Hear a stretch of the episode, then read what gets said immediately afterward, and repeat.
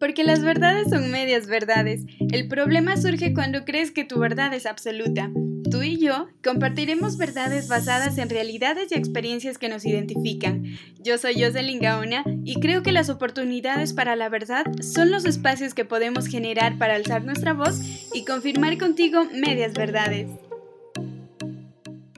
Buenos días, buenas tardes, buenas noches y madrugadas también. Qué gusto poder acompañarles una vez más esta vez con un nuevo episodio titulado Mujeres en el Poder, ya que actualmente se continúa cuestionando los espacios de poder que son ocupados por mujeres. He querido abordar sobre todo este tema porque la violencia en la política realmente es una problemática que actualmente enfrenta la gran mayoría de mujeres. Si bien es cierto, en algunos países, hablando específicamente de América Latina y el Caribe, eh, está implementada la ley de paridad en el contexto político electoral, pero eh, que sigue impregnada de estereotipos sexistas y en el que la representación política ha sido históricamente constituida por hombres. Es así que al acceder más mujeres a puestos de toma de decisión, también se aumentan las denuncias de casos de acoso y violencia hacia ellas en el ámbito político. Quiero invitarles y espero que ustedes mismos puedan darse cuenta de la desigualdad de género que atraviesan solamente revisando cuentas en redes sociales de líderes, de lideresas que ocupan espacios políticos, hacer una comparación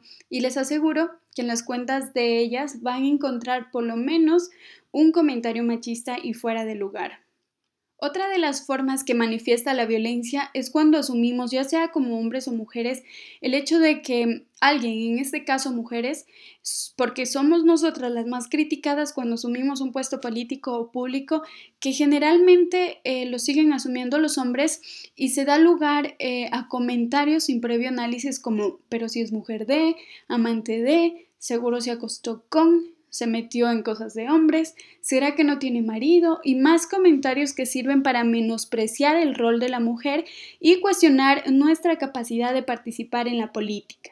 Y justamente en estos días estuve revisando el trabajo que realiza la Fundación Hacienda Ecuador, que por cierto les invito a que ustedes también lo hagan porque esta fundación impulsa un observatorio de, de, la participación de la mujer desde el mes de enero del 2020 y créanme que la información recopilada y que está apoyada en datos es bastante interesante y preocupante a la vez, porque en estos momentos que atravesamos adversas situaciones debido a la pandemia, la violencia contra la mujer sigue latente y en aumento. Refiriéndonos al tema político, la Fundación, a través de un monitoreo en redes sociales, eh, coberturas periodísticas, encuestas anónimas y testimonios voluntarios a, a 55 líderes nacionales, provinciales y cantonales, han evidenciado esa realidad a la que se enfrentan las mujeres que ejercen representación política del país, pero sobre todo las agresiones se basan en cuatro sesgos o estereotipos. El primero se hace énfasis en el papel de madre y aspectos de la vida doméstica y privada de la mujer.